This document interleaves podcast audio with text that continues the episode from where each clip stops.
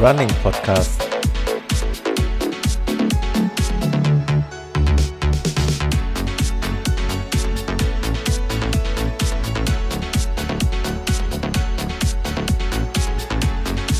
Episode 69.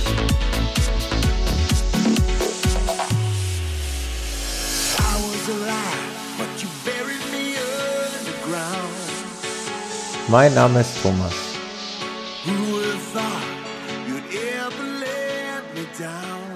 So, einen herzlichen guten Abend äh, an die Hörer des Running Podcasts und ausnahmsweise äh, begrüße ich auch mal speziell die Hörer von Läuft bei mir, von dem Podcast mit dem Michael Arendt und dem Philipp Jordan. Ähm, ich denke, da werden einige Hörer sich eventuell heute Abend hier auch verirrt haben, hoffe ich doch mal.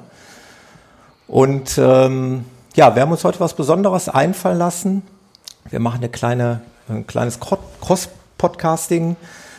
Meine Wenigkeit, der Michael Ahren und der Stefan Helbig sind zu Gast. Ich grüße euch. Schönen guten Abend. Hi. Hi, Thomas. Hi.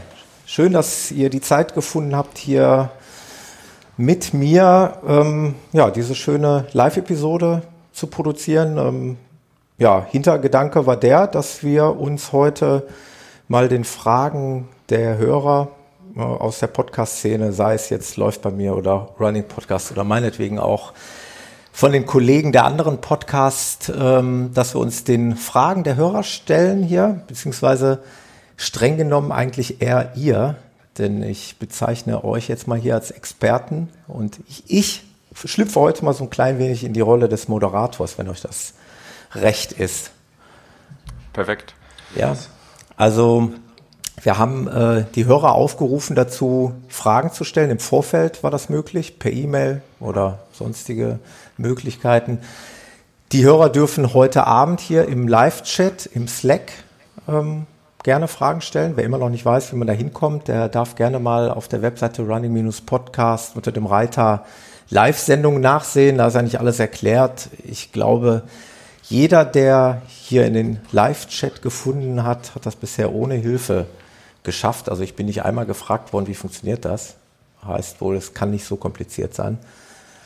Äh, von daher dürft ihr hier die Fragen stellen und ganz toll und ganz spannend wäre auch, äh, wenn sich irgendjemand trauen würde, vielleicht hier live in der Sendung dabei zu sein als Gesprächspartner und die Frage oder die Fragen direkt an die beiden hier in der Sendung stellt und dann können die beiden direkt darauf antworten und wir haben eine schöne, lockere Gesprächsrunde zum Thema Laufen, zu unserem Lieblingssport und vor allen Dingen habt ihr ja wirklich zwei ausgewiesene Experten in der Sendung, äh, die euch da einiges zu den einzelnen Themen erzählen können. Ähm, vielleicht für den unwahrscheinlichen Fall, dass der eine oder andere Hörer ähm, die beiden, die jetzt hier zu Gast sind im Podcast, nicht kennt, sollten wir euch vielleicht noch mal kurz vorstellen. Ähm, ich fange einfach mal hintenrum an. Ähm, der Stefan Helbig Dazu muss ich sagen, Stefan, wir kennen uns ja persönlich noch nicht. Wir haben uns noch nicht kennengelernt, das ist richtig, ja. Und ich muss auch sagen, das ist mein Podcast-Debüt heute. Ja, super. Also das ist äh, ganz Neues für mich. Also Micha hat mich sehr neugierig gemacht und äh, von daher ja, bin gespannt, was auf mich zukommt. Da. Ja, vielleicht mal kurze Erklärung für die Hörer. Also du arbeitest mit dem Michael zusammen ja als Trainer. Richtig. E eben bei michaelahren.de. Da kommen wir sicherlich später auch nochmal drauf zu sprechen. Bist natürlich selber passionierter Läufer. Ich habe ja ein bisschen auf der Webseite natürlich geschnüffelt über deine mhm. ähm, bisherigen Läufe und Erfolge. Und genau wie bei Michael findet man dir, bei dir auch ganz schnell ja, extreme Läufe, die du teilweise auch, auch gewonnen hast oder immer vorne mit platziert warst. Ähm, magst du noch mal kurz ein bisschen was äh, erzählen? Wie alt bist du? Äh, wann hast du mit dem Laufen angefangen? Und ja, was dir so wichtig ist, damit die Leute dich mal so ein bisschen kennenlernen? Ja, natürlich gern. Also äh, ich bin 32 Jahre alt, äh, wohne im schönen Ostallgäu. Äh, das ist natürlich gerade von den Trainingsbedingungen her optimal, muss man sagen. Mhm. Ähm, bin mittlerweile seit zehn Jahren äh, Trailrunner. Ja, doch, das sind mittlerweile gute zehn Jahre, ja. Also äh, bin auch äh, durch meine Frau, durch meine jetzige Frau zu, den, äh, zu der Liebe zu den Bergen gekommen, also äh, eher durch, durch Umwege. Mhm. Und äh, ja, muss dazu sagen, bin ich war nie wirklich bei einem Marathon unterwegs. Also mich hat grundsätzlich das Gelände gereizt, ja. grundsätzlich die Berge. Und ja, deswegen habe ich auch nie für mich dann irgendwie den den äh, ja den Kampf mit den Zeiten dann irgendwie äh, gesehen. Also für mich äh, galt es dann eher äh, den Kampf gegen mich selbst zu führen beziehungsweise gegen die Elemente. Ja. ja, und das ist auch mein Element, in dem ich mich gerne bewege und in dem ich auch total gerne meine Athleten dann eben betreue. Ja. Ja. ja, und wenn man in deiner Vita dann liest, das, das, das liest sich immer wie so ein Traum, den ich mir nie mehr erfüllen kann. Aber ähm, wenn man so sieht, erster Platz Joker Trail, ähm, fünfter ja, Platz Brocken Trail, sechster Platz Transalpine Run, also immer vorne mit dabei. Wie, hast du das erreicht? Hast du denn selber mal einen Trainer gehabt oder hast, hast du das Talent einfach oder wie, wie kommt also man dazu, ich hatte, solche Dinge Ich hatte den riesen Vorteil, äh, dass ich ziemlich schnell einen sehr, sehr guten Trainingspartner gefunden habe ja. mit dem Micha. Also wir kennen uns schon etliche Jahre okay. und äh, wir stehen uns da nichts nach. Also äh, ja. wir haben da etliche äh, Battles, etliche Fights hinter uns und äh, fordern uns auch jedes Mal aufs Neue. Und, ja. ja da kommt das her. Ja. Da, da kommt das auf jeden Fall her, ja. Also wir haben uns da gegenseitig trainiert, kann man fast sagen, ja. Ja, sehr cool. Also das äh, liest sich schon spektakulär und äh, ich glaube, wenn man solche Läufe so gefinisht hat, dann, ja, dann darf man auch mit Fug und Recht behaupten, dass man ähm, Leuten Tipps und Ratschläge geben kann, Schrägstrich sie trainieren kann. Ähm. Genau, ja, also wobei der Micha da natürlich deutlich wettkampferfahrener ist als ich. Also, bei mir, ich habe viele private Projekte, die ich die letzten Jahre gemacht habe, mit mhm. diversen Überquerungen, äh, Trainings, Ultras, klar, die mich auch extrem gefordert haben und an die Grenze gebracht haben. Ja. Und äh, von daher, ja, ob nun im Wettkampf äh, oder wenn man das überhaupt noch Trainingslauf nennen kann äh, in dem Fall oder eben diese privaten Projekte. Also ich weiß, wovon ich spreche, definitiv. Ja, ja, gut, das zeichnet euch ja, denke ich mal, aus, dass ihr, äh, was du gerade auf den Wettkampf bezogen hast, dass ihr euch da gegenseitig quasi befruchtet habt, ja, äh, wird wahrscheinlich jetzt auch auf der Arbeitsebene passieren, ne? wenn, wenn du da mit dem Michael zusammenarbeitest. Kommen wir vielleicht mal zu Michael. Den kenne ich ja schon ein bisschen besser. Äh, Thomas, ich, ich verstehe, ich habe dich gerade akustisch überhaupt nicht verstanden. Okay. Kannst du das mal bitte wiederholen? Ja, ich wollte den ähm, charmanten Bogen zu Michael spannen. Ähm, wollte sagen, dass ich ja den Michael schon recht gut kenne und ich hatte das große Glück und äh, bin auch ziemlich stolz darauf, dass der Michael seine äh, Podcast-Karriere bei mir gestartet hat. Ne? Dich hat man zuerst hier bei mir im Running Podcast gehört. Ja, stimmt, genau. War ungefähr vor einem Jahr, oder? Ungefähr so, vor einem Jahr genau. und mittlerweile bist du selber schon sehr, sehr äh, erfolgreicher und ja auch sehr beliebter, mit Recht beliebter Podcaster. Ah, den äh, sagenumwobenen also, Läuft bei mir Podcast, den dürften die meisten von uns kennen. Ich gehe mal davon aus, dass ähm, ja unsere Hörerschaft eine große Sch Schnittmenge hat. Ja, ähm, ich denke schon. Also erstmal nochmal schöne Grüße an deine Hörer. Ja. Äh, ich denke, die, die Schnittmenge, äh, ja, die ist recht groß. Und ähm, ja, auch schöne Grüße an meine Hörer.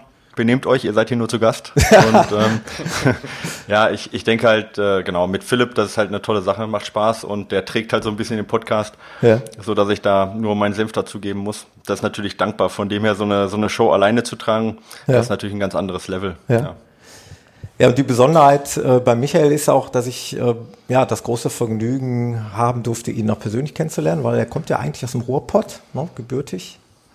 Bist du ja, bist ja hier aufgewachsen und ja, äh, genau. ab und zu verschlägt sich ja hier hin. Dann haben wir immer mal die Gelegenheit. Ich finde es immer super, wenn du dann schreibst hier, ich bin jetzt am Wochenende wieder in Recklinghausen, dann, dass wir da eine Runde drehen können. Das macht mich mal sehr, sehr glücklich, dich da mal äh, persönlich kennenzulernen äh, zu können.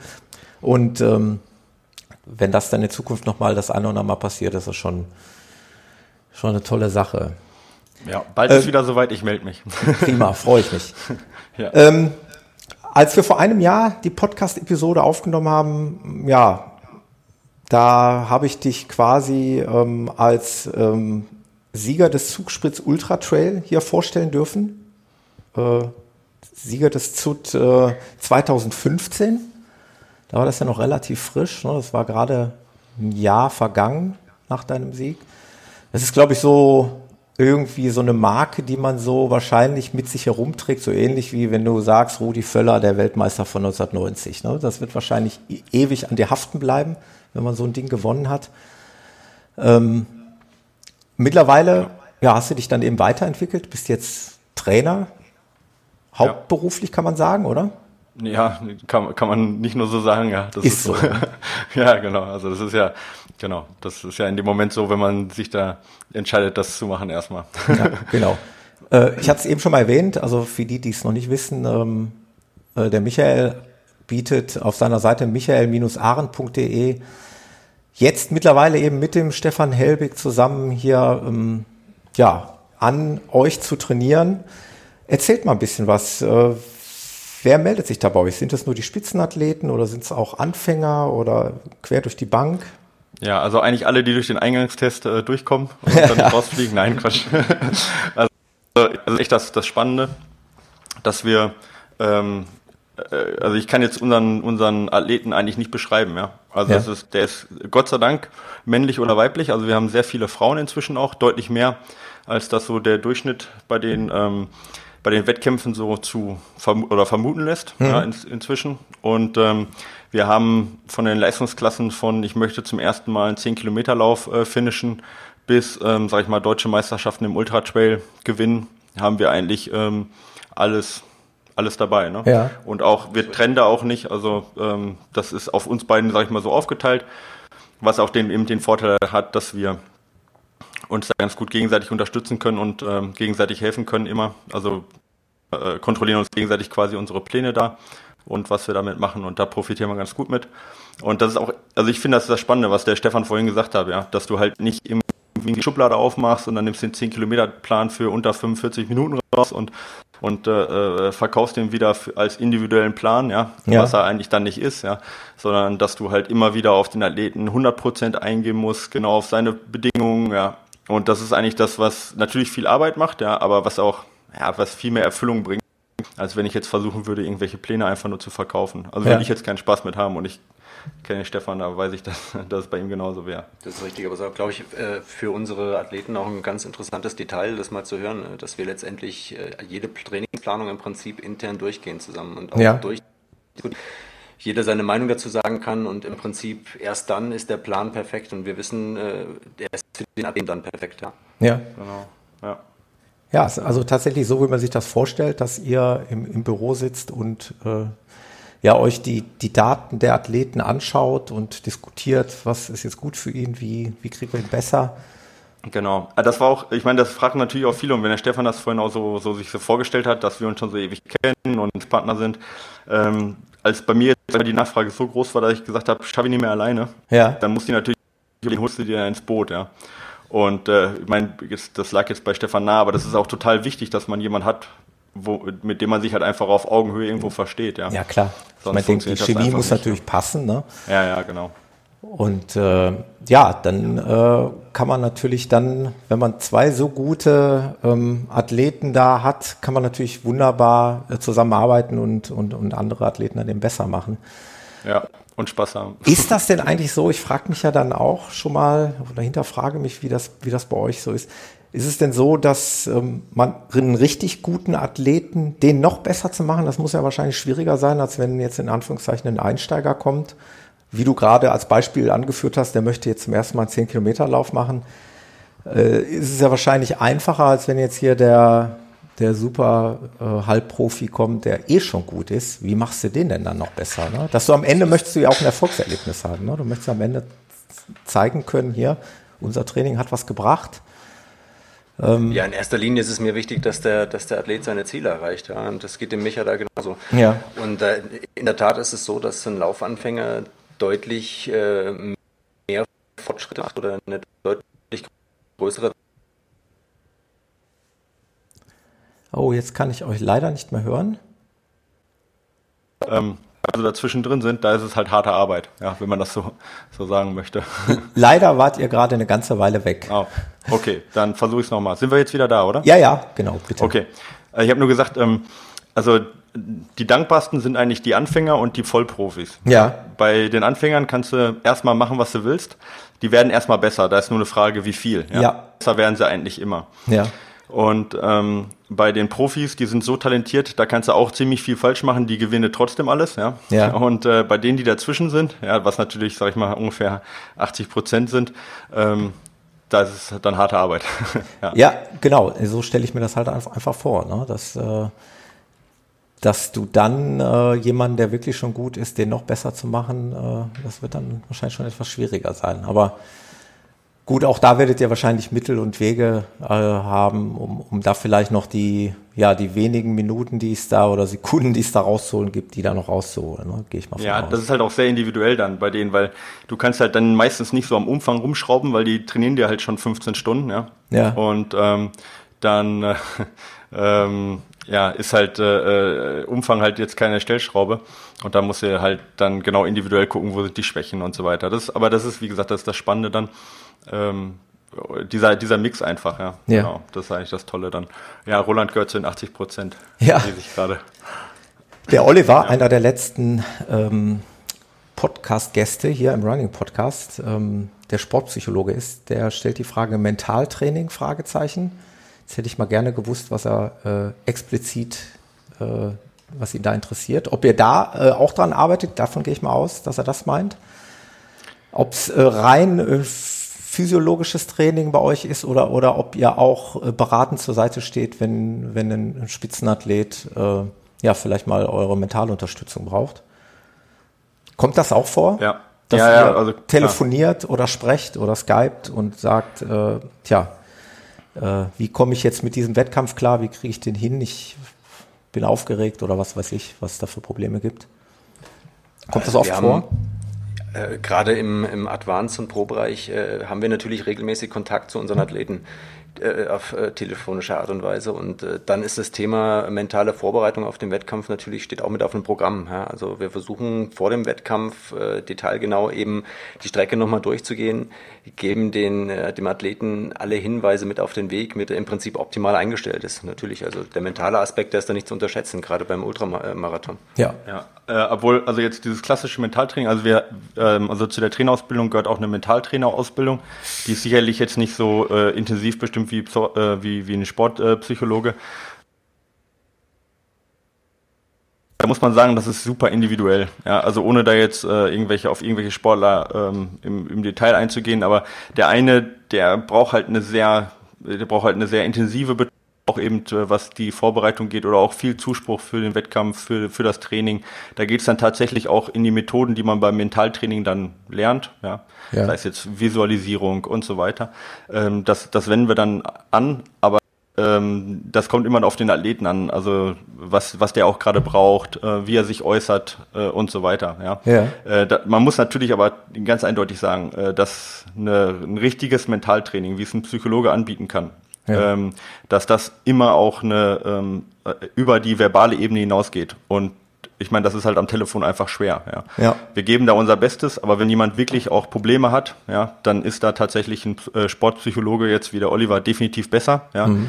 Ähm, aber sage ich mal, in unserem Gesamtpaket ja, gehört das sicherlich dazu, um jemand perfekt für einen Wettkampf vorzubereiten. Ist aber natürlich sehr individuell, was benötigt wird. Ne? Naja, ich denke, so schätze ich euch auch ein, dass ihr ja schon trotzdem, ihr seid eben nahbare, anfassbare Trainer. Ne? Also man kann euch mit Sicherheit jederzeit anrufen und Fragen stellen. So stelle ich mir das vor. Ich werde nicht trainiert von euch. Ja, also das Normale halt bei Sekretärin anrufen, Termin machen genau. und dann kriegt man den halt in den nächsten zwei Wochen und dann sind wir auch eigentlich eine Viertelstunde genau. für jeden. Genau, aber der Termin ist doch nach meinem Wettkampf. Ja, können wir aber nichts dran ändern. Die Wartezeit ist Ja, so genau. Also es meistens, also wenn er rechtzeitig anruft, dann schaffen wir es auch, den auch vor dem Wettkampf kurz reinzuquetschen. Ja, ja, so stelle ich mir das bei euch auch vor.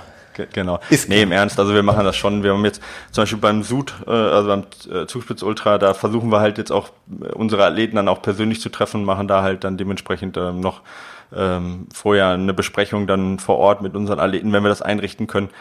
Aber dadurch, dass unsere Athleten halt durch ganz Deutsch, aus ganz Deutschland oder teilweise aus Norwegen, Schweden, ähm, Holland, Dänemark, Schweiz, keine Ahnung, wo alles herkommt, Österreich, ja. ja. Ist natürlich nicht möglich, jeden jetzt persönlich zu treffen. Aber bei so großen Events versuchen wir das auch, dass halt immer wichtig ist, dass man auch jemanden irgendwo mal in die Augen geschaut hat, ja. ja Wenn ja. das irgendwie geht. Cool. Ihr guckt ja mit einem äh, Auge, das weiß ich, auch in den Chat. Ja. Können wir doch einfach vielleicht äh, die nächste Frage mal aufnehmen. Der Carsten fragt, äh, Und ich weiß, dass äh, aus persönlichen Gesprächen, dass er da Interesse dran hat, äh, einen Lauftrainerschein zu machen, wenn man sich in diese Richtung weiterentwickeln möchte. Was würdet ihr empfehlen? Welcher Anbieter? Ja. Kann man das also pauschal?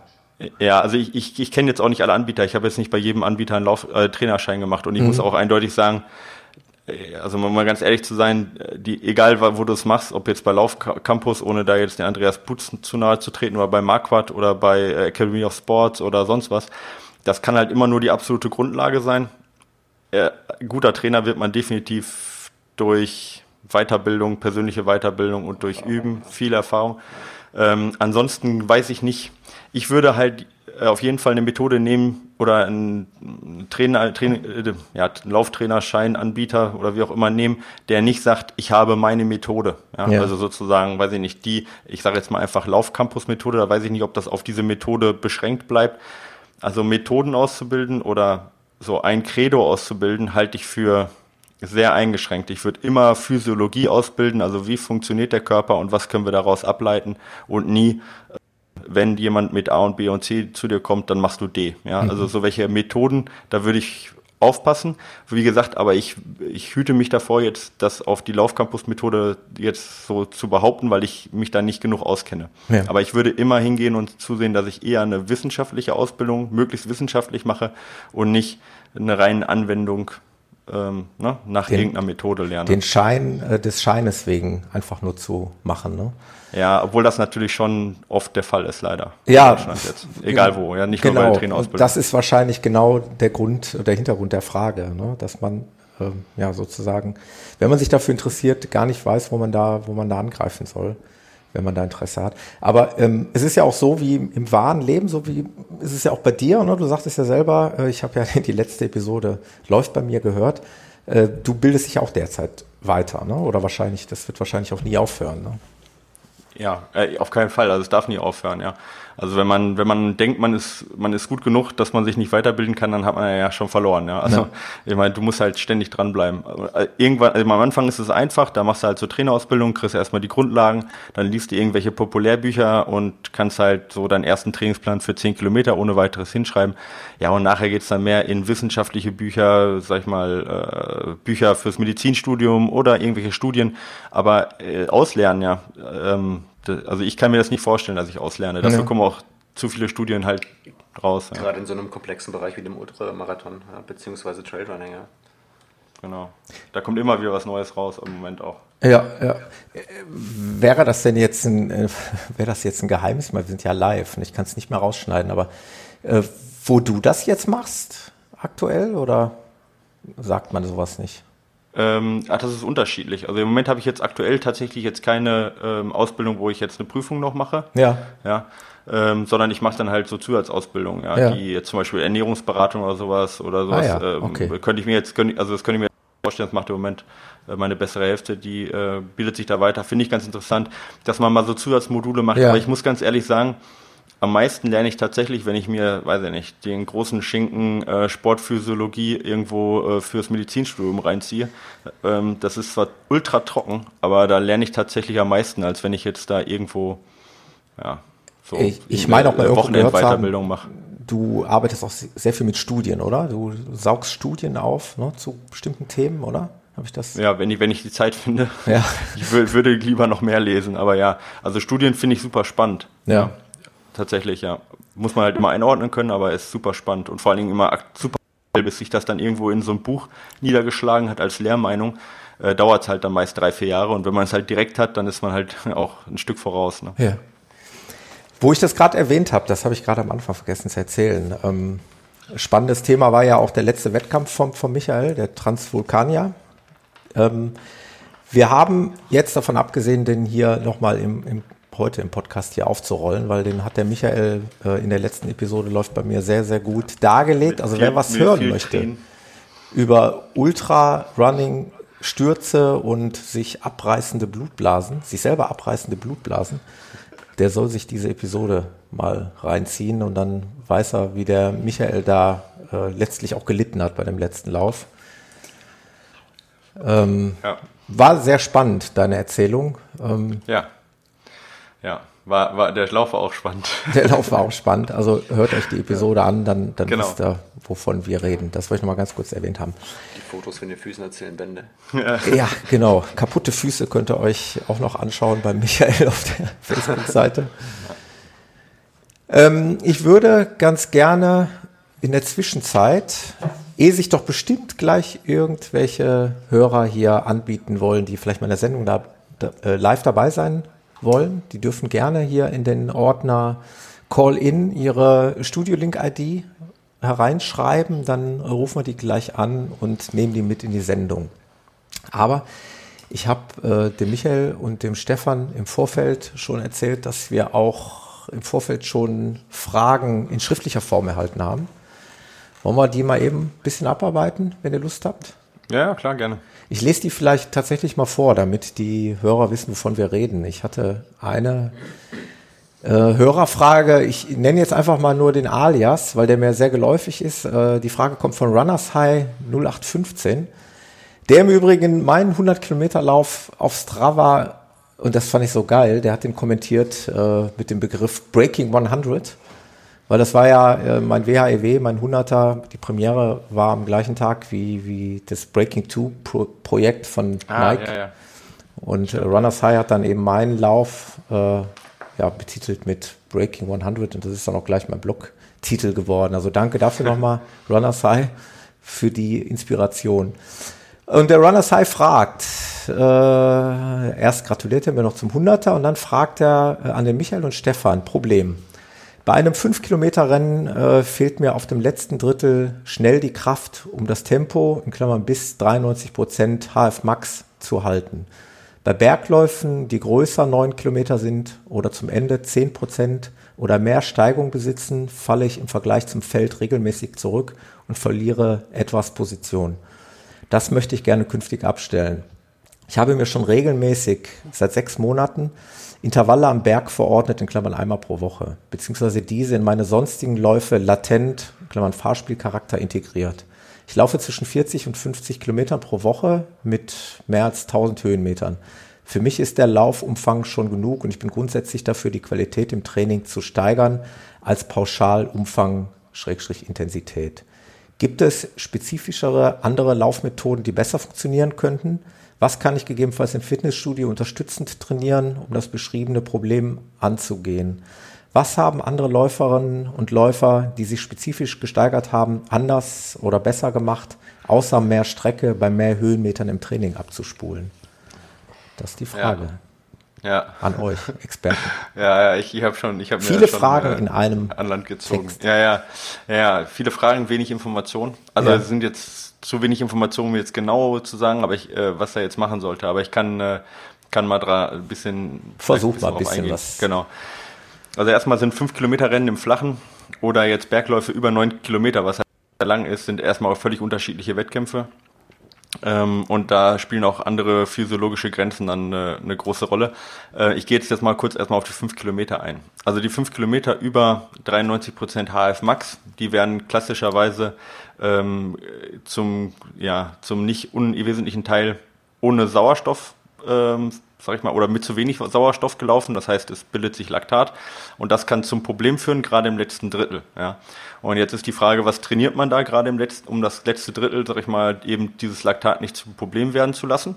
Da gibt's halt ähm, zwei Mechanismen. Entweder durch das Laktat halt, dass das Laktat besser abgebaut wird, ja, oder ja. dass ich dass ich das Laktat besser aushalte, ja, Laktattoleranz.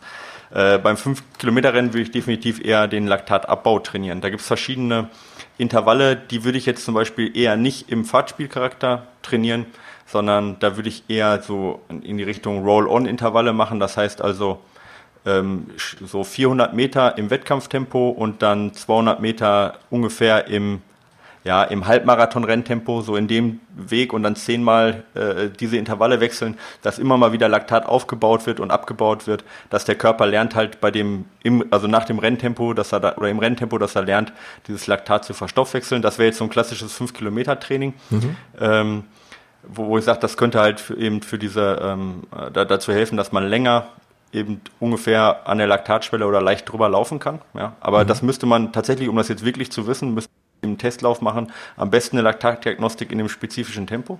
Ja. Äh, bei Bergläufen über neun Kilometer ähm, ist, ist wieder eine völlig andere Geschichte. Ja? Ähm, und da müsste ich mir tatsächlich mal angucken, was das für ein Berglauf ist. Kann ich jetzt da wenig zu sagen, genau woran es da liegt.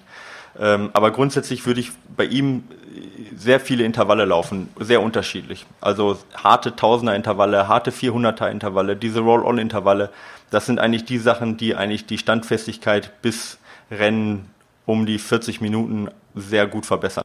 Ja. pauschal zu sagen. Ja. Okay. Ähm, ich denke, 40 bis 50 Kilometer mit 1000 Höhenmeter oder mehr ähm, reicht eigentlich völlig aus, um besser zu werden. Ja. ja. Also da muss er nicht, da muss er nicht, äh, äh, auf die Distanzen muss er nicht mehr Umfang bolzen, sondern da würde ich auch eher, wie er sagt, Qualität steigern. Also nicht Pauschalintensität, aber eben drei Intensitätseinheiten die Woche und dann die richtigen. Äh, dann da kommt aus. Also er muss den Umfang nicht hochschrauben. Definitiv ja. nicht. Normalerweise. Ich weiß nicht, wie gut er ist, aber es ist ein guter Umfang, 40 bis 50 bei 5 Kilometer Rennen. Ja. Na. Im Fitnessstudio das zu trainieren ist sehr schwer. Also es gibt, ich habe das auch im Trail Magazin als Artikel mal geschrieben, ähm, halt Maximalkrafttraining, um äh, die Laufeffizienz zu erhöhen. Das ist sicherlich was, was Ihnen bei dem 5 Kilometer Rennen sehr weiterhelfen würde, aber eher im Allgemeinen, nicht jetzt speziell auf das Problem. Ja. Mhm. Also für das Problem äh, kann man eigentlich schwer im Fitnessstudio trainieren. Da würde ich tatsächlich eher Intervalle auf der Bahn oder wie er macht, einmal am Tag auch, äh, einmal in der Woche am Berg, würde ich da bevorzugen. Ähm, ja, genau. Also wie gesagt, viele Intervalle laufen. Die Roll-on-Intervalle sind klasse. 1000 Meter Intervalle, ein bisschen oberhalb der Laktatschwelle, nicht, nicht Vollgas. Und 400 Meter, ähm, ja, ich sag mal 12 mal 400 an der Leistungsgrenze. Da ist er schon, da hat er schon richtig harte, gute Intervalle. Die sollten ihn auf jeden Fall da besser machen. Alles andere ist sehr individuell und muss jetzt schauen. Aber das sind so die allgemeinen, ich muss ja immer allgemeine Tipps geben, weil ich kenne ihn jetzt nicht so genau. Ja, deswegen muss man, muss man so ein bisschen ja, klar. Ja, ne, allgemein halten, das Ganze. Aber das sind so gute Intervalle, um, um das Problem vielleicht im Griff zu kriegen. Ja. Wenn ihr äh, Athleten betreut, wenn sich jemand dazu entschließt, sich von euch trainieren zu lassen, wie äh, wird das gesteuert? Wie kontrolliert ihr das? Macht ihr das über mh, hm, Portale wie Strava oder wie, wie stellt man sich das vor?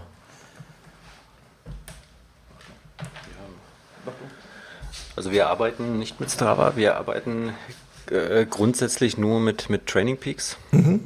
weil das ist, äh, das Tool ist, was einfach die meisten Funktionen bietet und für uns als Trainer auch äh, die besten analytischen Funktionen parat hat. Ja. Also wir haben natürlich die Möglichkeit, äh, Daten aus Strava und äh, anderen Portalen in, äh, zu integrieren. Ja. ja. Also dass wir im Prinzip synchronisieren können. Äh, aber grundsätzlich arbeiten wir über Strava nicht direkt nach. Kann man okay. so nicht sagen. Richtig. Also wir haben zusätzlich noch ein ganz interessantes Tool äh, zur Analyse, das nennt sich WKO4. Ja. Ja, und äh, das lässt dann optimale Auswertungen zu, die wir auch regelmäßig oder in regelmäßigen Abständen unseren Athleten dann kommunizieren. Ja. Um einfach aufzeigen zu können, wo die Reise hingeht. Okay. Oder wie wir, welchen Stand der Dinge wir zurzeit haben. Das heißt, die Athleten zeichnen. Wenn ich da, darf ich da mal kurz, ja, klar. Also ich noch kurz ergänzen was? Und zwar, also ich äh, werde mal öfter gefragt, immer, woran erkennt man einen guten Trainer? Und ich sage immer, ich weiß nicht, woran man einen guten erkennt, aber einen schlechten erkennt man daran, dass er mit Strava trainiert. weil, ja, weil das ist, ich meine, Strava ist halt Facebook für Läufer, ja, aber ja. das ist halt kein Trainingssteuerungssoftware, ja. ja also ich, wenn ich mit Strava einen Läufer trainieren wollte, könnte ich, glaube ich, zwei Läufer trainieren. Ja, ja. Weil ich müsste mir alles runterschreiben, ich möchte, müsste je, also das würde nicht funktionieren, wirklich, da könnte ich halt, sag ich mal so, aller Welt äh, Floskeln raushauen, ja. Aber wirklich zu sehen, ist jetzt jemand wirklich in dem Intervall besser geworden, äh, sehe ich vielleicht nur, wenn er da zufällig mal Segmente angelegt hat, aber sonst keine Chance. Also da muss man mit mit Trainingstools arbeiten wie Training Peaks und nicht mit Strava. Ja, klar. Nee, das, das, das stelle ich mir vor. Ich meine, äh, ihr wisst das oder die meisten wissen es. Ich bin ja eigentlich ein Strava-Fan, aber ich lasse mich ja auch nicht äh, steuern über Strava. Also ich ja, ich werde ja nicht von jemandem gesteuert oder trainiert. Äh, ich liebe einfach so diese, genau wie du es gerade beschrieben hast, diese ähm, äh, ähm, Community-Funktionalität bei Strava und äh, ja, im, im, Grunde genommen einfach nur das Archivieren von Läufen. Wenn man jetzt ja. so, so wie ich jetzt, der eben nicht trainiert wird, äh, seine Läufe da irgendwo ablegt, dann geht es ja auch nicht darum, um jetzt die, um jetzt wirklich alle äh, spezifischen Daten darzulegen, sondern da geht es ja wirklich teilweise nur um um die Eckdaten, ne? also um die Distanz. Ja, genau. Um ich, ich nutze das ja, ich nutze das ja auch, ja, und ich freue mich ja auch immer über Kudos und so, mhm. ja. Und äh, wenn ich so ein Segment dann irgendwie mich verbessere oder so ein Segment knacke, ja, ähm, obwohl das hier in der Region alle sowieso von Konrad Lex äh, geknackt sind, aber ich keine Chance. Aber nee, aber ich freue mich da auch. Also das ist ja auch super zur Motivation. Aber das muss man, wie du sagtest, unterscheiden, ob jetzt da ein Trainer drüber schaut oder ob man selber einfach Spaß hat. Ja. ja, ja. Also sonst ist Strava super dafür. Ja, ja genau. Okay, dann würde ich doch gerne noch, noch natürlich äh, bei Trainern, wie ihr seid, die auch schon viel erlebt haben, viele Läufe äh, absolviert haben, auch wenn ihr noch jung seid, also im Vergleich zu mir zum Beispiel, ähm, habt ihr ja schon viel erlebt und wahrscheinlich auch schon mal mit Verletzungen zu tun gehabt oder eure Athleten haben Verletzungen davongetragen. Äh, insofern gehe ich mal davon aus, dass nicht selten ja, vielleicht auch geben eure Athleten und eure Kunden äh, mit, mit gesundheitlichen Themen an euch herangehen. Äh, ist, ist, das so? Passiert das? In der Tat, ja. Hallo, ich habe Knie, hallo, ich habe Oberschenkel. Was ja, soll ich machen? Das, das volle Programm im Prinzip. Also du bist regelmäßig mit, mit Sportverletzungen konfrontiert. Also ja. das, äh, Obwohl du kein Mediziner bist, ist, das ist dann die Krux an der Sache, ne? Aber man eignet sich wahrscheinlich auch das Thema so ein bisschen an, oder? Ja, aber ich tue mich da wirklich schwer mit, mit Pauschalaussagen, äh, Pauschalaussagen zu treffen, beziehungsweise dann auch Ferndiagnosen zu stellen. Also das, das liegt mir fern. Ja. Also wir haben jetzt für unsere Athleten äh, speziell so, so Handouts rausgegeben für verschiedene Verletzungsbilder, mhm. ja, mit den Übungen, äh, Übungen für die Black Roll und äh, beispielsweise Übungen äh, manuelle Therapie. Ja. Aber das heißt letztendlich nicht, dass, äh, dass die passende Übung für die jeweilige Verletzung ist, die der Athlet hat. Ja, also das sind Empfehlungen von uns. Und grundsätzlich gebe ich, mit, äh, gebe ich meinen Athleten mit auf den Weg, äh, schaut lieber zum Arzt oder zu einem richtig guten Sportphysiotherapeuten.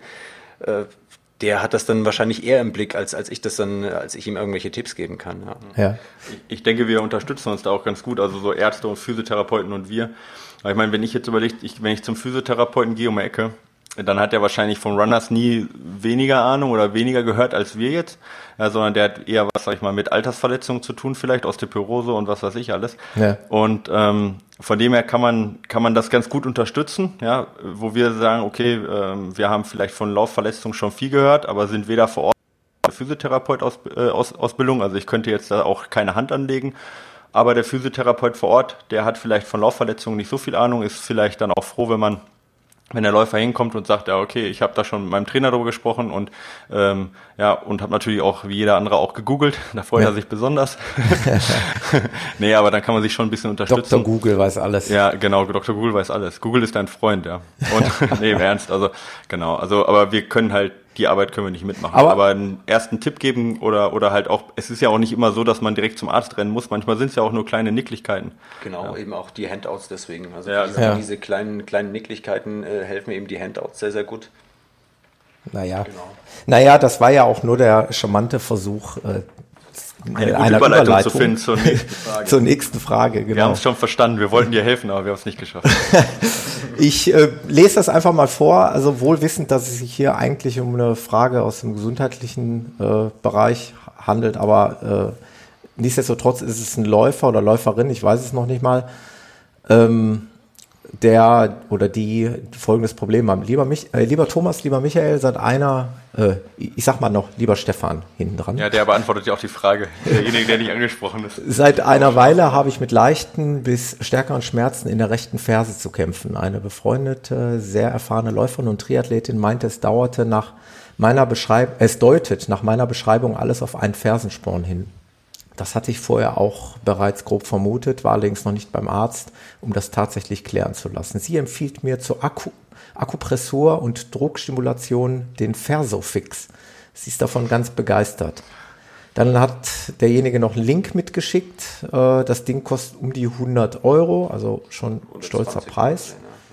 Ja, was haltet ihr davon? Was, was soll das sein? Also Fersensporn, muss man ja sagen, hört man natürlich häufig ne, in der Laufszene ist eine gängige ja, Verletzung. Hört man regelmäßig, ja. Also äh, es hört sich auf den, äh, die ersten Zeilen, die man so liest, also hört sich das an wie eine, wie eine akute Verletzung. Also tendenziell würde ich sagen, eine Pla äh, Plantaritis.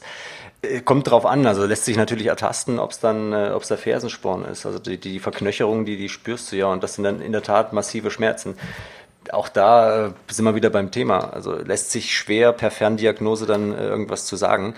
Aber grundsätzlich, äh, ich mir äh, das Gerät, diese, diese, diese Platte unter die Ferse setze und dann äh, über Vibrationen die Durchblutung fördere, kannst du es auch günstiger beispielsweise mit einem Tennis- bzw. Golfball haben, beziehungsweise suchst einfach den nächsten, äh, den, den nächsten Orthopäden auf oder ja. deinen, deinen äh, Physiotherapeuten. Also pauschal zu sagen, das ist, äh, ist ein Fersensporn, äh, ja, also das kann selbst eine erfahrene Läuferin nicht. Ja. Möchte, möchte ich so behaupten, ja. Muss man wirklich äh, ärztlich mal genau untersuchen lassen und abklären lassen. Gerade bei so einer gravierenden Verletzung, ja.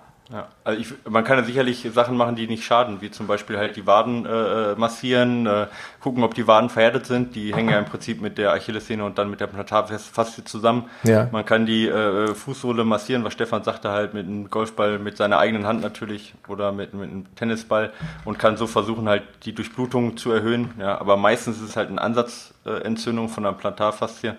Äh, meistens noch kein Fersensporn. Ich finde 130 Euro, da waren wir uns eigentlich einig, ist sehr teuer. Ich würde lieber die 100 oder 120 waren es, glaube ich. Ja. Ich würde die 120 Euro nehmen, zum Physio gehen und sagen, komm hier viermal behandeln. Ja, da sind die sicherlich besser investiert, wenn ich einen Physio 120 Euro in der Hand drücke, als so eine Rüttelplatte. Ja. Da würde ich dann eher noch die 5 Euro für einen Golfball dann investieren. Ja, ja und äh, vielleicht auch noch das Geld, was man jetzt nicht unbedingt in dieses Gerät investiert, in eine Laufanalyse investieren und schauen, wo der Ursprung jetzt äh, der Verletzung liegt. Also das ja. wäre vielleicht auch noch ein interessanter Ansatzpunkt. Ja. Genau, also gucken, also ich meine, das Ding, diese, diese, wie heißt das Gerät? Versofix? Ja, ist ein geiler Name. Also, also die Marketingabteilung hat sich ja voll ins Zeug gelegt. Klingt so ein bisschen nach Kaffeefahrt, oder? Ja, ja, ja jetzt kauft alle den Versofix. Ja, genau, Versofix, da fehlt noch eine Nummer dahinter, den Versofix 2000. Ja, genau. ähm, nee, aber ähm, also äh, der behandelt ja tatsächlich nur die Symptome, nicht die Ursache in dem Fall. Ähm, und dann äh, würde ich halt lieber, genau, das Geld lieber in die Ursache reinlegen und äh, ähm, die Symptome vom Arzt dann lindern lassen, als mit dem Versofix jetzt ähm, ja, zu arbeiten, weil gerade eine Plantarfasziitis kommt normalerweise nicht von alleine, ja, sondern die hat meist eine Ursache. Also ja. es gibt andere Verletzungen, die kommen durch Umfangsteigerung. Plantarfasziitis hat meist eher einen Grund Schuhe, falsche Lauftechnik oder eben äh, verhärtete Wade aber selten äh, durch Pech. Ja, da gibt es andere Verletzungen. Thema Laufanalyse, wie würdet ihr das angehen? Da gibt es auch die verschiedensten Meinungen. Äh, meint ihr das jetzt im Zusammenhang, ja, quasi in einem, in einem Fachgeschäft für Laufschuhe oder, oder wo kann man eine Laufanalyse noch sinnvoll absolvieren? Bei uns, und ich mache das mal kurz weg, nein, also wir machen natürlich auch eine Laufanalyse, aber ähm, da. Äh, in der also Tat. Sport, ja, ja, machen, machen wir tatsächlich. Wie, äh, ähm, wie, wie, muss ich direkt einhaken, wie macht ihr das? Ja, äh, ja also was technisch? wir, also da muss man auch nochmal unterscheiden, was wir nicht machen, ist eine medizinische Laufanalyse. Mhm. Ja. Also nicht, dass wenn jemand jetzt medizinische Probleme hat, also sei es jetzt ähm, Spreit, Senkfuß oder sonst was, ja, das ist nicht das, was wir machen. Bei uns geht es hauptsächlich ähm, um, äh, um Lauftechniktraining, womit man halt schon die gröbsten Fehler sehr gut abstellen kann. Ansonsten, wir haben jetzt noch, wir arbeiten mit einem ähm, äh, mit einem Doktor aus, äh, aus München jetzt zusammen, äh, Dr. Jens Lippert heißt der, äh, der, der macht eher was in die, in die Richtung eben medizinische Lauf, ähm, äh, Laufanalyse, also guckt halt genau, also das, die komplette Mechanik des Körpers an.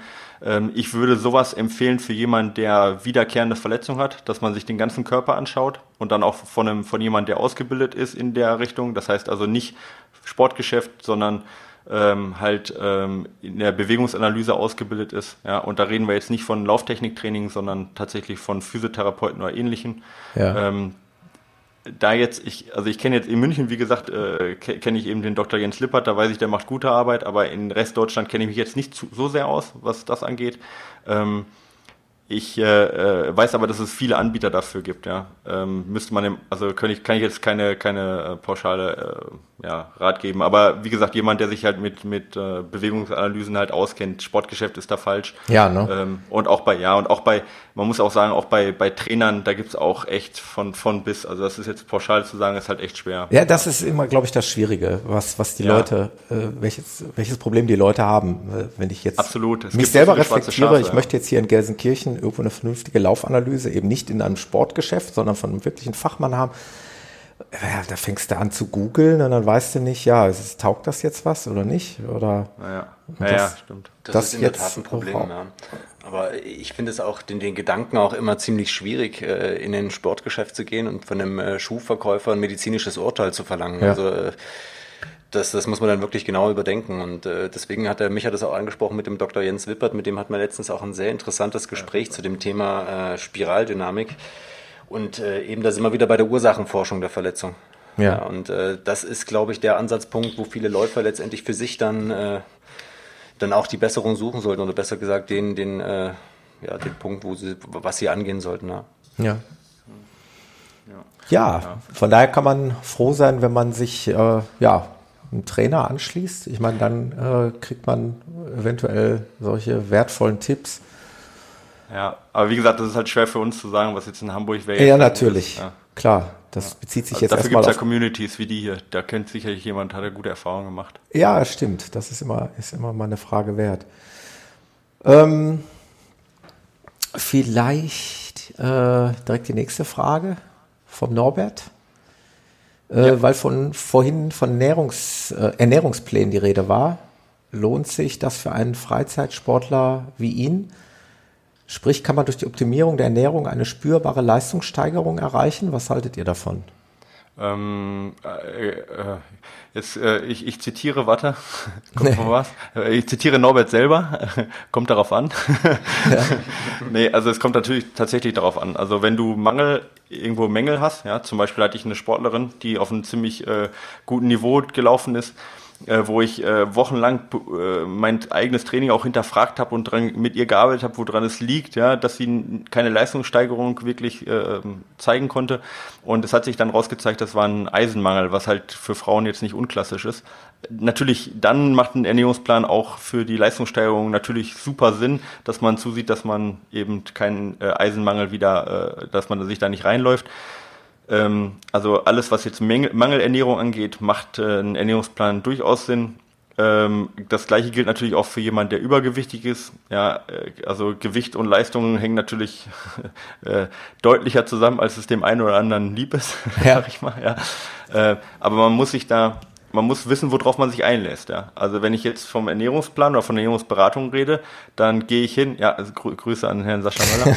ähm, er fühlt sich angesprochen. ja, ich, das war ich jetzt nicht, Sascha, sorry, ja, das warst du jetzt selber.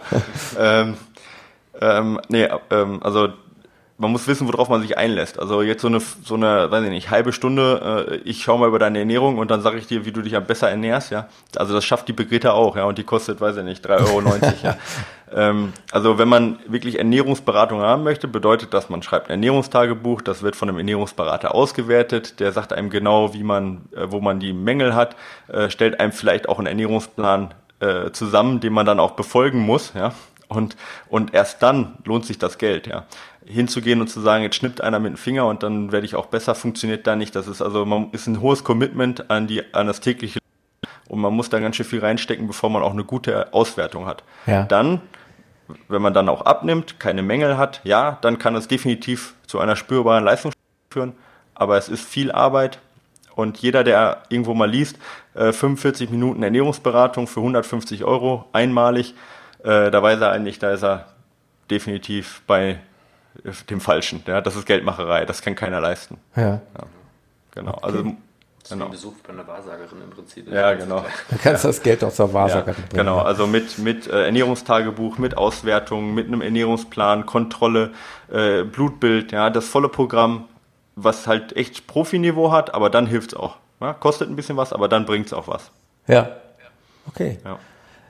Ähm, vielleicht noch kleiner Nachtrag zu dem Thema, was wir davor hatten mit dem Fersensporn. Da hat der Basti, schöne Grüße an den Basti, äh, geschrieben, er war beim Orthopäden, äh, der hat ihm dann Keileinlagen verschrieben und eben spezielle Übungen, die er, die er machen soll. Ich denke, das wird so wahrscheinlich so der normale Weg sein, ne, um so ein Ja, meist irgendwie Keileinlagen oder halt akute Entlastung mit, äh, mit, mit Gelkissen, das ist so äh, Klassiker. Generell ähm, Sprengungen, was ja heutzutage halt oft äh, sag ich mal, eher der Tod des äh, Läufers als der Tod des Läufers bezeichnet wird, aber generell eine hohe Sprengung, um halt den Zug so von der Achillessehne zu nehmen, kann akut auch helfen zum Beispiel. Genau, das sind so die Klassiker. So, also ist ja die gleiche Kerbe, sag ich mal, wie diese Keileinlagen. Ja. ja. Okay, genau. cool.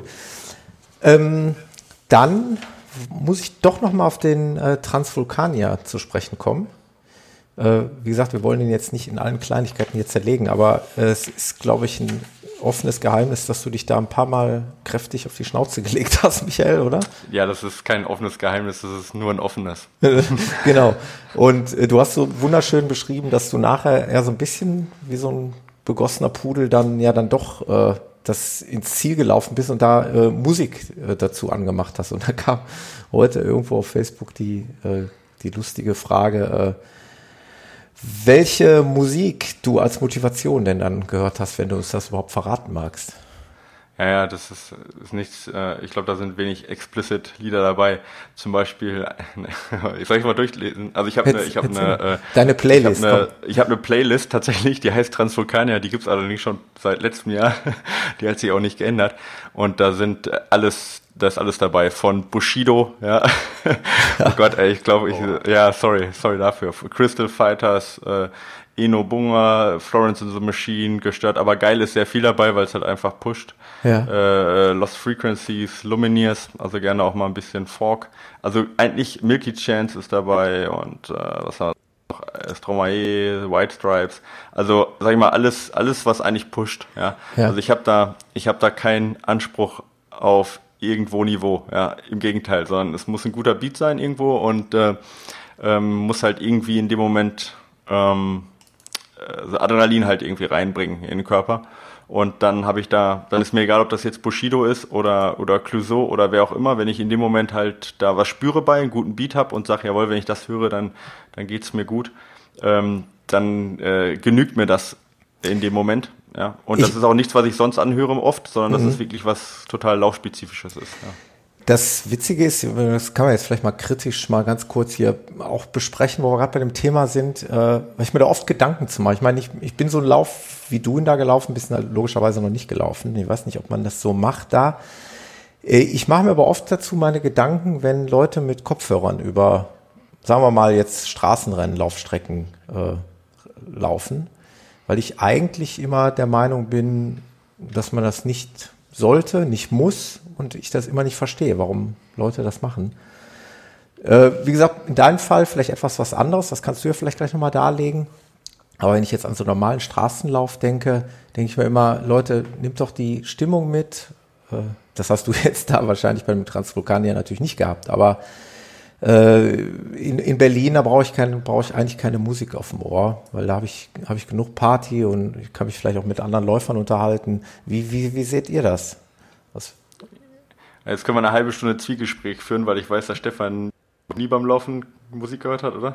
Richtig, ja. ja, ja ich, und, also ich, ich das muss ich mal ganz kurz sagen. Also ich grundsätzlich immer beim Training, also fast ausnahmslos habe ich Kopfhörer auf, äh, Podcast oder Musik, aber nie bei Wettkämpfen. Ja. So kann ich das ja, sagen. Also Transvulkanier ist halt echt ein Arschloch. Also da alles, was mir hilft, das ist mir, ist mir äh, wert, das zu machen. Ja. ja. Also alles, was legal ist natürlich. Aber ähm, nee, das ist halt so eine, wie, wie das jetzt in dem Fall auch war. Wenn ich hinfliege und dann echt mental voll im, im Arsch bin, dann ist mir das äh, recht, äh, egal was mich da hochzieht, äh, dann höre ich Musik. Hm. Ich höre tatsächlich auch gerne beim Trainieren Musik, ja. äh, wobei ich sagen muss, ich bin jetzt also erstens die Läufe, die ich mache, ist jetzt nicht Berlin, sondern da bin ich halt sieben Stunden alleine ja, unterwegs. Klar. Das meinte ich ja und, eben damit. Hm. Ja, genau. Und im Training, ähm, im Training laufe ich jetzt auch nicht, also ich würde jetzt, zum Beispiel letztes Jahr bin ich in London gelaufen, da habe ich definitiv keine Musik gehört, sonst würde ich hier nicht sitzen, weil das war äh, allein mit dem, mit dem Linksverkehr noch und dann so, äh, das war, also wenn ich da Musik gehört hätte, wäre ich überfahren worden. Also das muss man ein bisschen auseinanderhalten. Aber ich glaube, das ist echt total Typsache, oder? Also wie gesagt, wenn der Stefan, der wird nie Musik hören. Ja, ja. Und ich halt immer. Also das ist halt. Okay, das ist, ja, so gibt es wahrscheinlich ja, doch eher so Lager, ne? Irgendwie. Ja, genau. Also ich würde auch nicht, also ich, ich, ich sage mal, alles, was halt, was halt funktioniert, ist recht, aber ähm, und ich habe da auch keine, keine politische Einstellung zu. Ja. Aber mir, mir macht es halt Bock, irgendwo über die Trails zu rennen und dann coole Musik irgendwie oder motivierende Musik noch auf Ohren zu haben. Okay. Da ich einfach tierisch Bock. Oder halt einen Podcast. Ja. Also ich habe das in der Tat vor einigen Jahren mal gemacht. Also ich denke, das ist bestimmt schon sieben oder acht Jahre her. Äh, so die Einst der Einstieg in die, in die steileren äh, Geschichten ist gerade am Berg, um mich zu pushen, ja, wie der Michael das schon gesagt hatte.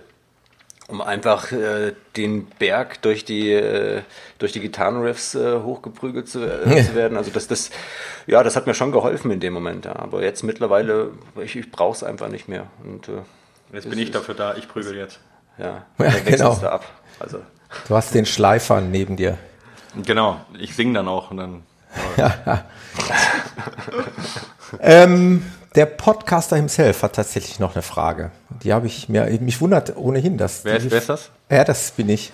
Ach, ach du, ja, jetzt.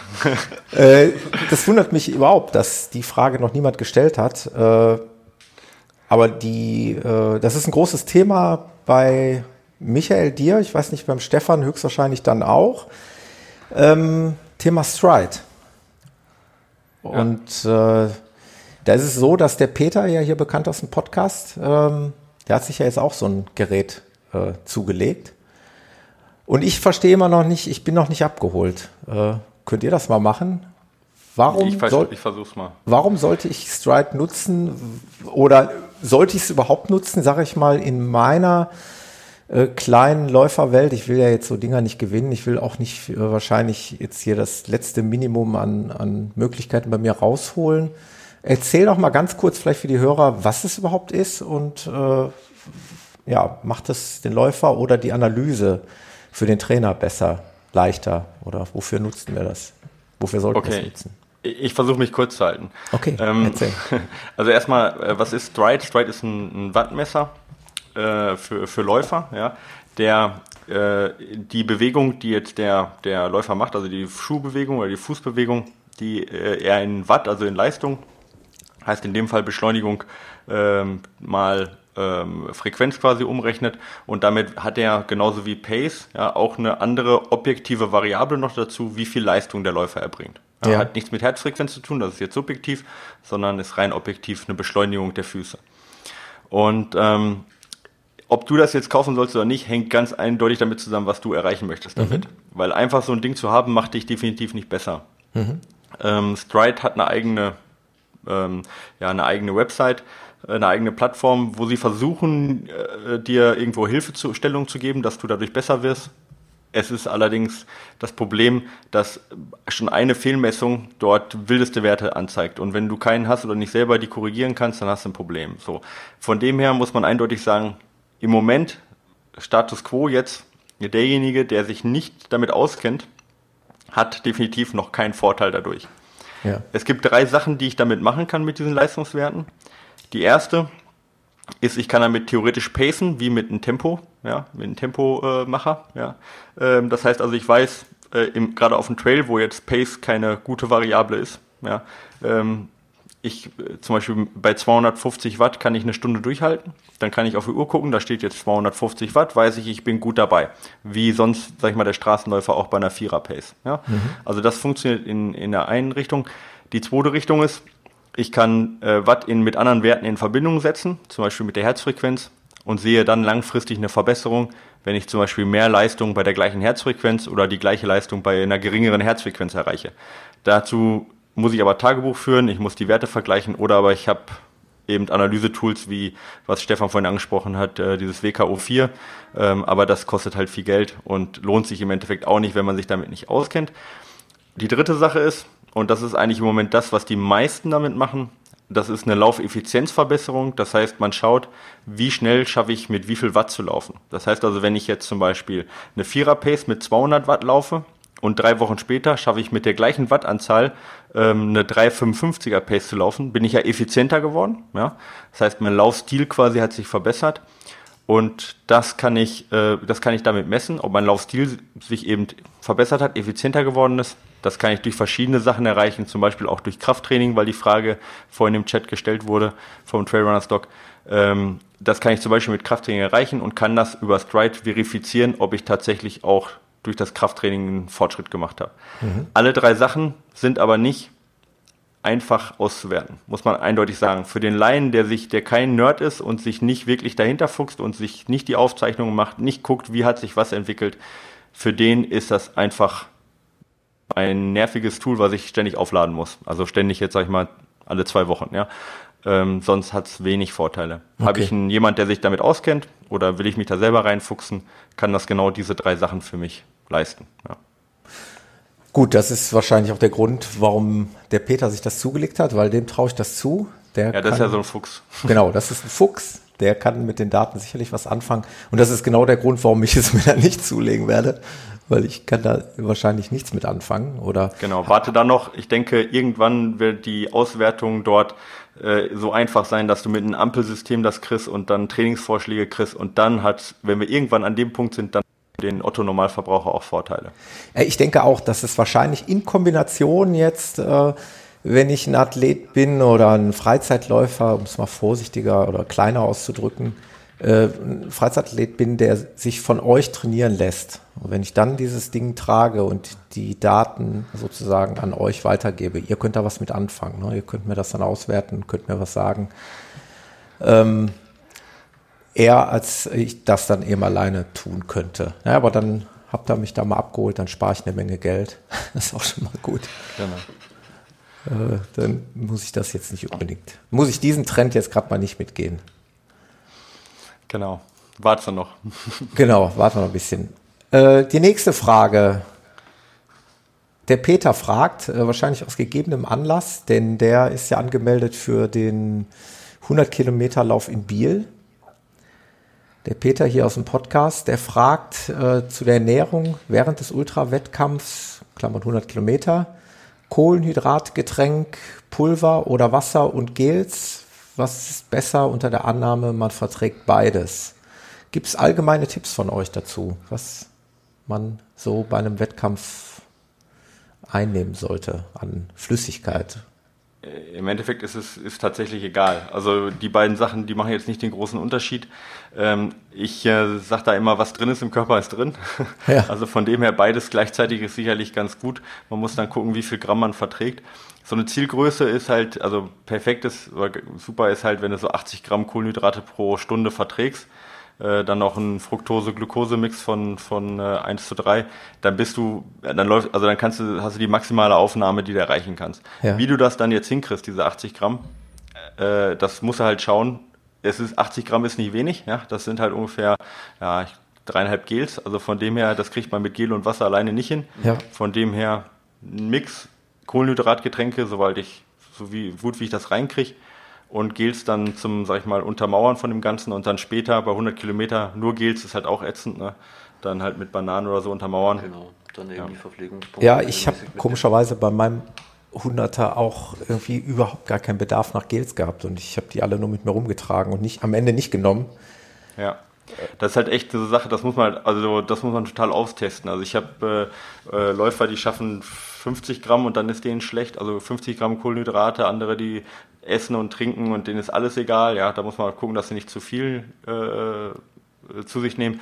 Also äh, ähm, das ist also die, die wichtigste Sache, vorher testen und dann würde ich wirklich versuchen, von vornherein beides zu nehmen, ist äh, einfacher, um halt auf diese hohe, auf diese hohe, hohe Dosis zu kommen. Ja. Ich hätte ja auch vor meinem 100er durchaus mal äh, euch fragen können, ne? wo ich euch doch schon mal kenne. Äh, ich ich ja. habe es ja nur nach Gefühl gemacht. Was ist mit Salz eigentlich? Also ich äh, habe bei meinem 100er so ein bisschen ja nur nach Gefühl Salz genommen. Wie macht ihr das bei solchen Wettkämpfen? Michael, jetzt du beim Transvulkanier zum Beispiel, hast du da gezielt nach einem bestimmten Schemata Salz zugeführt oder wie hast du das gemacht? Ähm, habe ich nicht, nee. Also hast man muss nicht? ja zusätzlich, nee, also ich habe da zwar viel gespitzt, mhm. ähm, da war tatsächlich eher das Problem, äh, die Flüssigkeit aufzunehmen genug, ja. Ähm, und da helfen auch diese Kohlenhydratpulver, weil das natürlich irgendwo besser schmeckt, als wenn ich irgendwo nur, nur Wasser trinke. Das heißt, ich werde nicht so trinkfaul, ja. ja. Also geht mir so. Ähm, in den Gels und auch in den Kohlenhydratpulvern, da ist eigentlich immer sehr viel Natrium schon drin, ja. Also das heißt, wenn man sich jetzt nicht nur von reinem Wasser ernährt, dann ist Salz äh, nur in wirklich extremen Bedingungen auf lange Zeit hin ein begrenzender Faktor. Meist hat man eher das Problem, wenn man jetzt Kohlenhydratgetränke, also die ganz normalen Sportgetränke mit viel Natrium nimmt, dazu noch Gels nimmt mit viel Natrium und dann noch Salz oder Salztabletten obendrauf nimmt, hat man eher das Problem, dass man eben zu viel Salz äh, zu sich nimmt, das wieder Wasser bindet und man dann eher zu einer ähm, ja, zu hohen Konzentration an Mineralien im Körper kommt.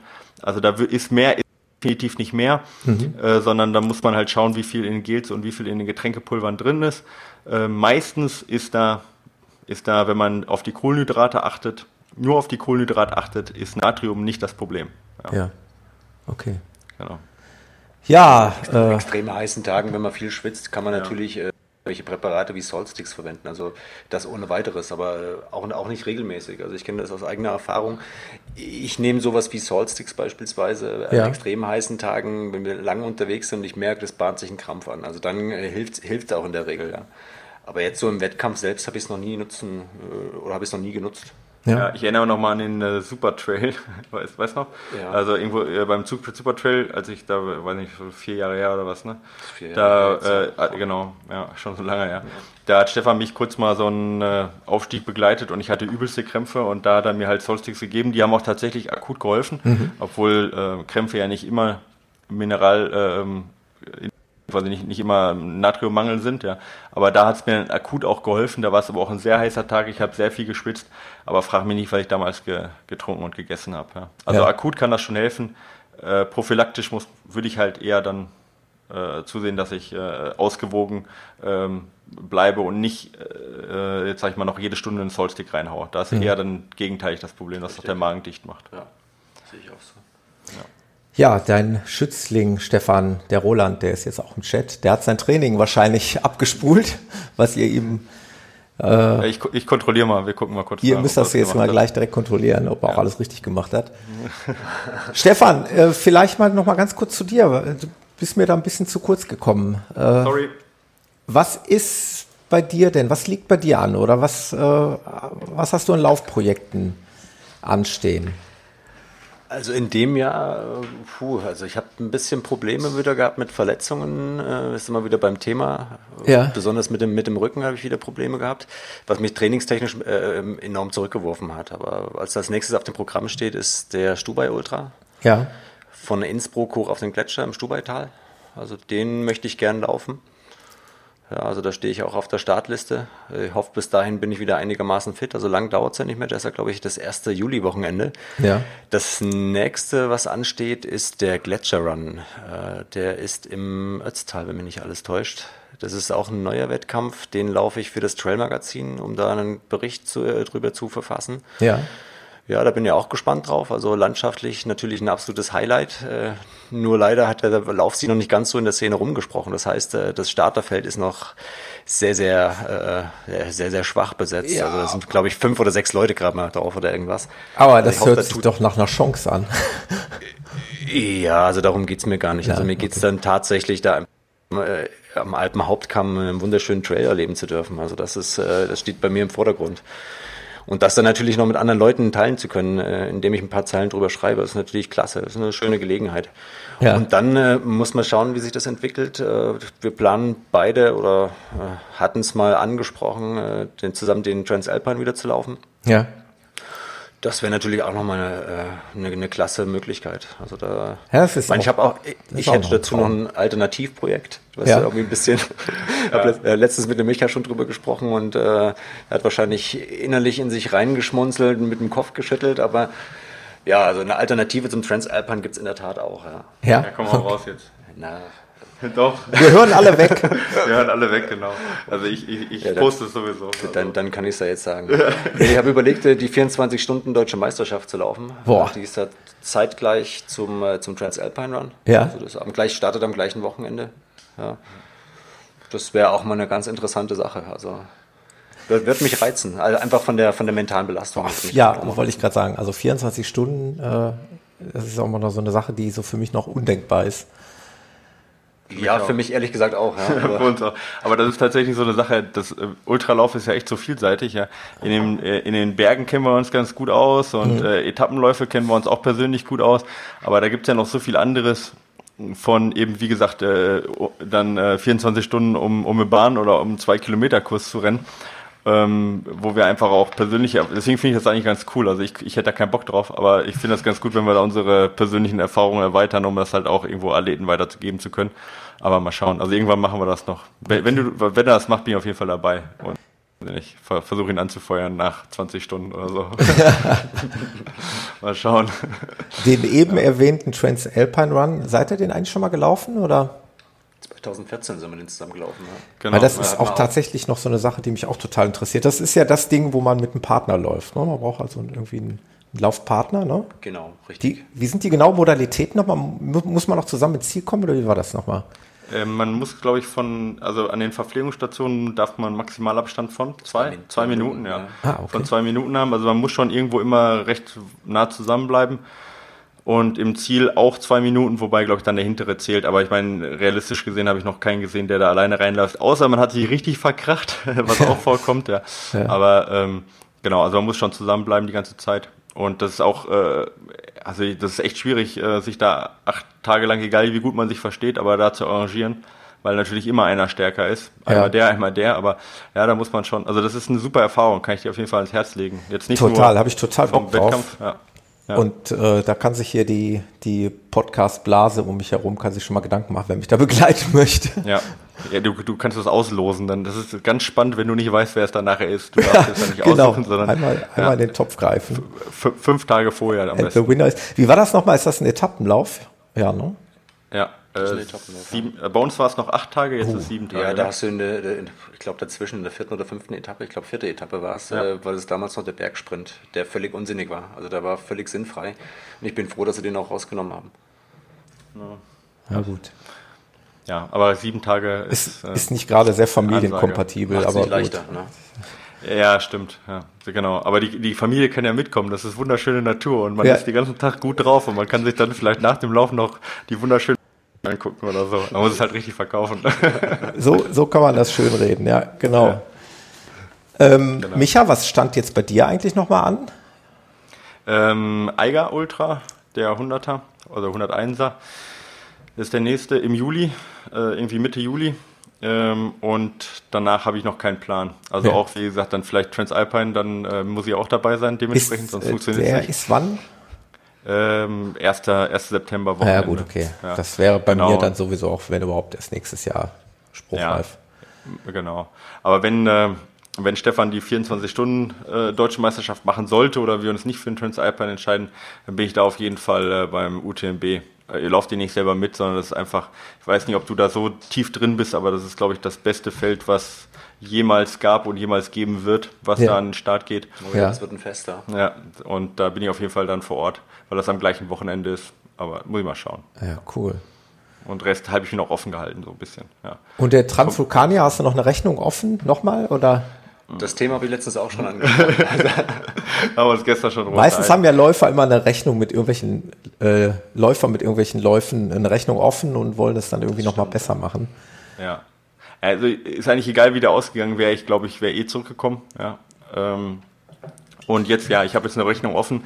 Ähm, aber es ist jetzt nicht so, dass ich jetzt sage, es müssen unbedingt diese acht Stunden sein, die ich mhm. laufen wollte, sondern also ich, das ist einfach so eine, so eine geniale Woche einfach, so ein genialer Wettkampf. Ich sage das ja immer wieder. Also ich bin da, das ist mein absoluter Lieblingswettkampf.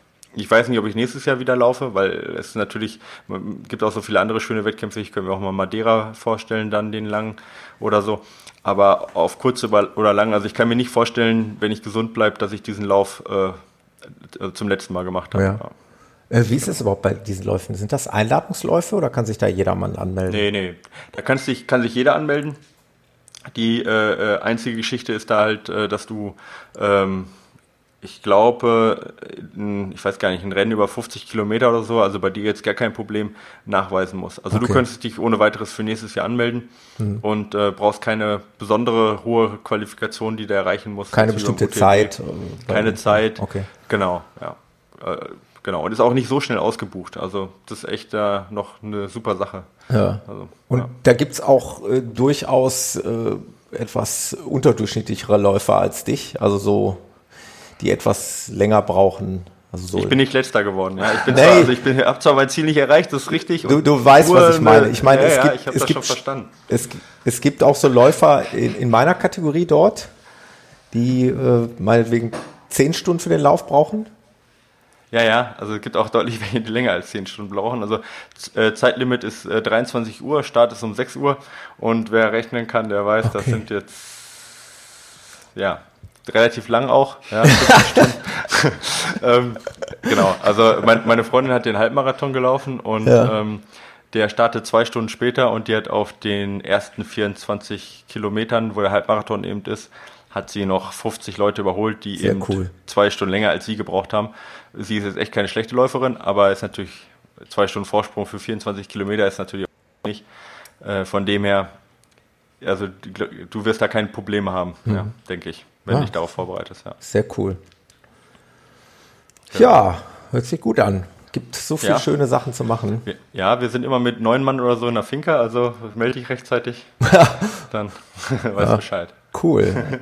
Sehr coole Sache. Ja, genau. Ja. Was steht bei dir jetzt an? Du, äh, ich bin jetzt, also jetzt langweilig mal deine Hörer, die wissen das wahrscheinlich alle, aber mich interessiert es mal persönlich. Was, was machst du jetzt als nächstes, wo der 100er gefallen ist? Also es ist wirklich so, wie, äh, wie ich es euch im Vorgespräch gesagt habe, ich möchte jetzt erstmal meine leider aufgetretenen Knieschmerzen wegbekommen irgendwie.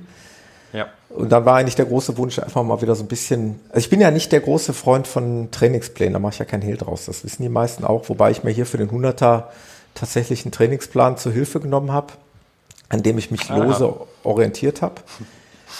Ähm, aber ich wollte jetzt eigentlich mal wieder so ein bisschen nur für Spaß laufen und äh, habe dann, wenn alles gut geht, ja, vielleicht im Herbst nochmal vor, einen Marathon zu laufen.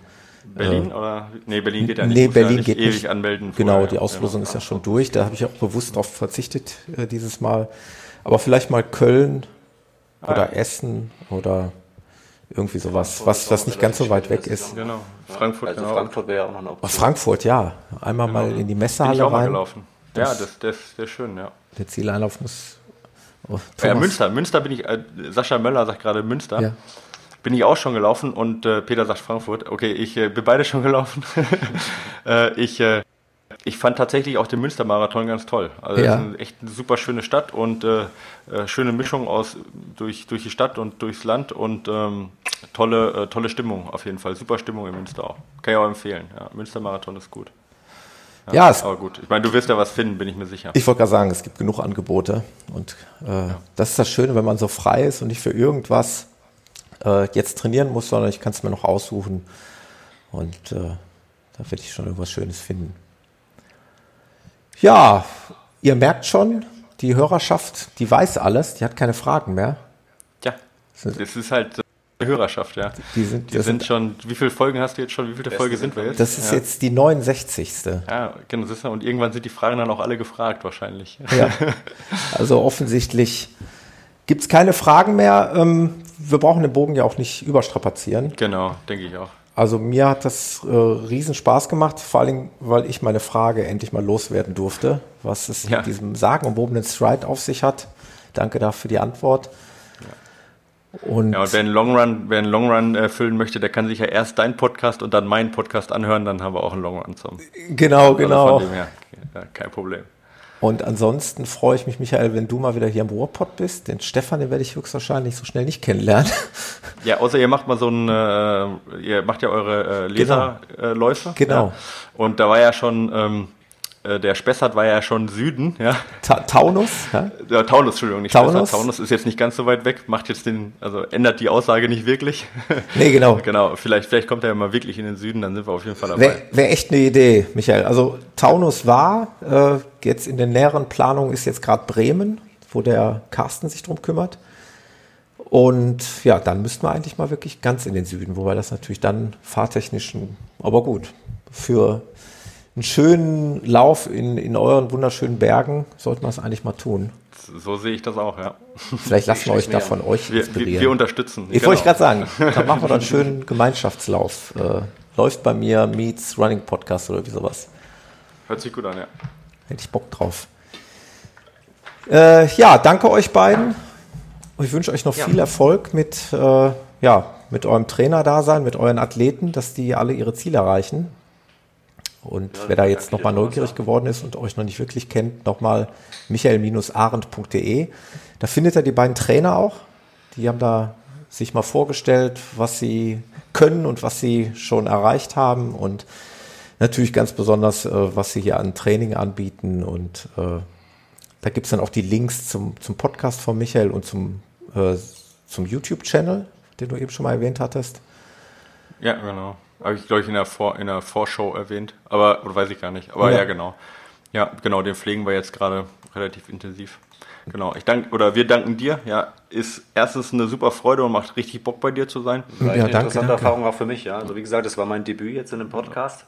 Ja. War echt interessant, hat ja. mir Spaß gemacht, ja. Jetzt, jetzt, müssen wir, jetzt schreiben wir, jetzt schreiben wir rum, jetzt fragen wir alle Podcasts an, wo wir zusammen. Nein, im Ernst. Ähm, ist natürlich klar, für uns ist es natürlich immer super, wenn wir uns auch irgendwo der Öffentlichkeit irgendwo mal ähm, dann zeigen können. Ist natürlich ja. auch eine gewisse Geschäftssache dahinter.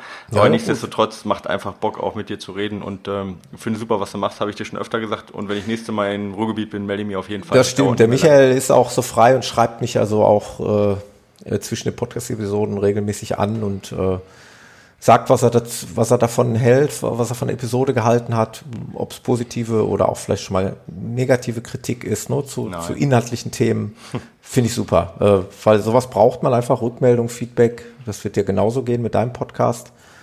Ja, mit ähm, allem. ja, oder mit ja. allem, auch mit dem, gerade ja. auch mit deinem Trainerjob. Ne? Genau, ja. Von daher, wir bleiben in Kontakt. Danke euch und danke dem Chat und den äh, Live-Hörern fürs Dabeisein und dann hören wir uns bald wieder in alter Frische hier. Macht's gut. Ja, vielen Dank. Euch ja. einen schönen Abend. Gell? Ja. Ciao, mach's ciao. gut. Ciao, ciao.